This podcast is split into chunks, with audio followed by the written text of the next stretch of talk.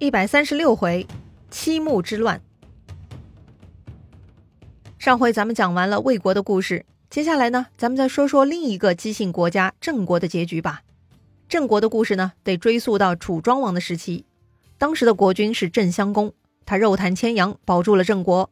从此呢，郑国就跟着楚国当小弟了。郑襄公在位十八年，去世之后，儿子继位，就是郑悼公。郑悼公很短命啊。当国君的第三年呢，就去世了。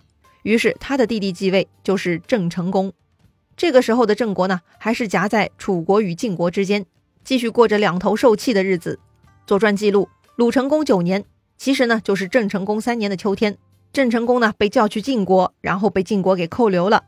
原因呢，就是在这年的春天，郑成功跟楚国人勾搭结盟了，所以晋国要惩罚郑国的不忠，就扣留了郑国国君。这咋办呢？郑国不是晋国的对手，晋国那么厉害，也不是动动嘴皮子就可以把国君给说回来的呀。于是啊，郑国大夫公孙申就谋划改立国君，说是这样就能让晋国释放郑成功了。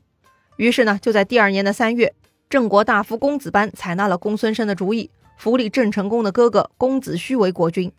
果然，晋国人听说郑国立了新君，就改变策略了，想着呀，不如带兵征伐郑国，送回郑成功。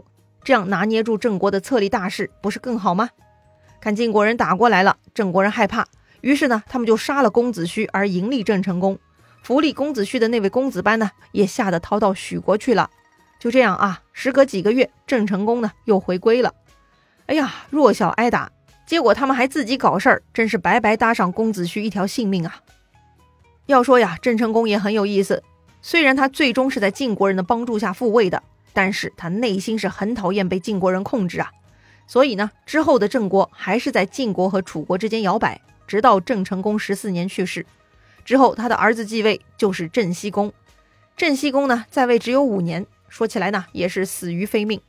说到这段郑国历史呢，咱们不得不提的就是郑国七穆。所谓七穆，其实呢就是郑穆公的七个儿子，类似鲁国的三桓，是三个鲁桓公的儿子一样啊。早在郑文公时期，他发现儿子们在跟前很容易闹事儿，就把儿子们全部赶走了，不让他们留在国内。之后郑穆公继位，他也生了很多儿子，正好国内叔叔辈都没有。郑穆公的儿子们呢，在国内政坛就很活跃了。其中比较厉害的有七个人，被称为七穆。第一个呢是有名的公子去疾，之前我们讲郑襄公继位的时候也提到过他，他是国际公认的贤良人才。哎，就是他劝谏郑襄公，郑襄公才没有驱逐其他兄弟的。这个公子去疾呢，字子良，优良的良，所以他的后代就是七穆中的梁氏。第二位呢叫子汉，西汉的汉，他的后代呢就是七穆中的汉氏。第三位是子嗣，嗣呢就是马字旁右边数字那个嗣啊，他的后代就是嗣氏。第四位叫子国，国家的国，他的后代称为国氏。第五位叫子游啊，游泳的游。后代呢就是游氏，第六位子印啊，印章的印，后代呢就是应氏，还有一个叫子丰，丰富的丰，他的后代呢就是丰氏了。当然了，郑穆公的儿子多来去，也不仅仅是这七位哈，只不过呢，这七位最终留在郑国把控朝政了。话说呀，此时传到郑西公，按照辈分呢，七穆算起来就是郑西公的叔公，是爷爷辈儿的人了。虽然是臣子，国君也应该尊重他们。但偏偏郑西公啊，没有学好礼貌，得罪了叔公们了。《左传》襄公七年就有记录，说是郑西公还是太子的时候，曾经分别跟着叔公子汉、子封去过晋国和楚国。他出行在外呢，都非常骄狂，没有礼貌，给两位叔公留下了很糟糕的印象。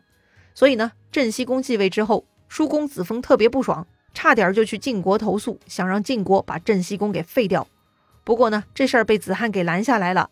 又过了四年，到了郑西公五年，他又对另一个叔公子嗣无礼。这件事情啊，连他旁边的侍从都看不下去，就来劝谏。郑西公火了啊，居然呢就把这个劝谏的侍从给杀掉了。好吧，这个郑西公已经得罪七穆之中的三家了，如今居然杀死劝谏的侍从，不就是在向叔公们示威吗？是在表明自己拽上天的立场喽？这一下子嗣火了，于是呢，他立刻着手安排刺杀。果然就在那天夜里。郑西公莫名被杀害了。按说郑西公离奇死亡，肯定是要追查凶手的。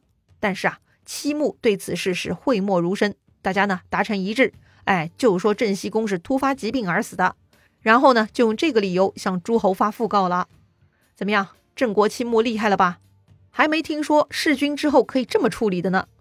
这个郑西公啊，实在是太缺乏教育了。别说管理大臣，连基本的拉拢都不会，哎，这不就坑死自己了吗？好了，国君没了，接着七穆呢就商议扶立郑西公的儿子，这位啊史称郑简公，简单的简。可是呢，那一年郑简公才五岁，这么小的孩子完全不懂事啊，所以啊，国政都掌握在七穆手中。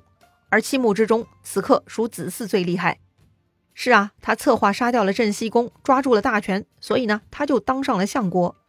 当了两年多的相国，子嗣呢就开始野心膨胀，他呢就想自立为君了。这事儿啊，被他的兄弟子孔看出来了，于是子孔派人暗杀了子嗣，然后呢自己当上了相国。哎，子孔又是哪位啊？这个子孔啊，也是郑穆公的儿子，子嗣的兄弟。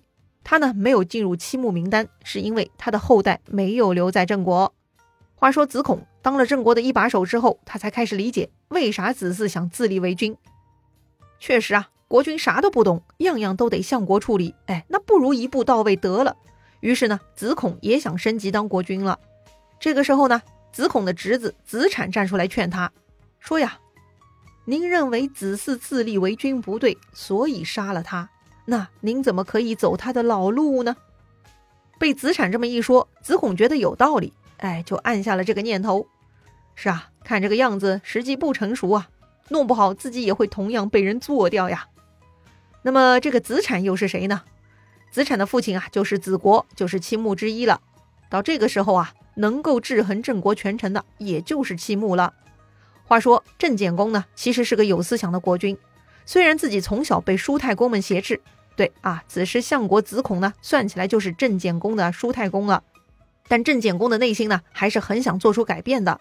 于是呢，到了郑简公十二年，也就是他十七岁的时候，这个郑简公突然发力，他联合了七穆的第二代啊，分别是子罕的儿子子展、子嗣的儿子子西以及子国的儿子子产，对相国子孔呢做了一番清算，隶属子孔的各项罪状，然后呢就杀掉了子孔。这个嘛，子孔就是咎由自取了。他杀掉兄弟子嗣的时候，就该想清楚子嗣的后代会怎么对待他。或许啊，是他待在相国之位专权太爽了，忘记忧患了吧？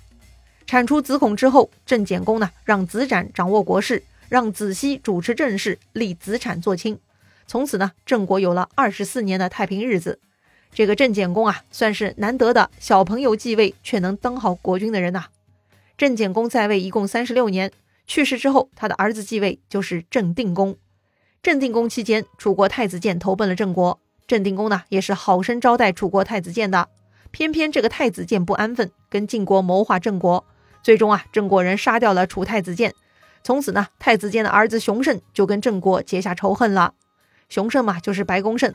白公胜之乱，前面讲楚国的时候也交代过了啊，咱们这儿呢就不重复了。郑定公在位十六年，去世之后，他的儿子继位，就是郑献公。郑献公在位十三年，也算太平。之后呢，还是儿子继位，史称郑申公。啊，声音的声，到了这个时候呢，一直欺负郑国的楚国也大不如从前了。晋国这边呢，却是六亲强盛之时，于是晋国大肆侵略郑国领土，郑国呢只能弱小挨揍了。到了春秋结束，郑国呢就定格在郑申公这儿。之后啊，他又传了六代，到了战国中期，郑国呢被晋国分裂出来的韩国所灭亡。从建国到灭亡，郑国一共经历了四百三十二年，传位二十四代国君。统观郑国的历史，几乎是开始即登顶啊！二十四任国君之中，第三任郑庄公就是郑国的巅峰了。郑国居然走了这么长的下坡路，哎，只能说明一句话：真是好死不如赖活着呀！好了，郑国的故事呢，就讲到这里。其他国家的春秋故事啊，下一回咱们接着聊。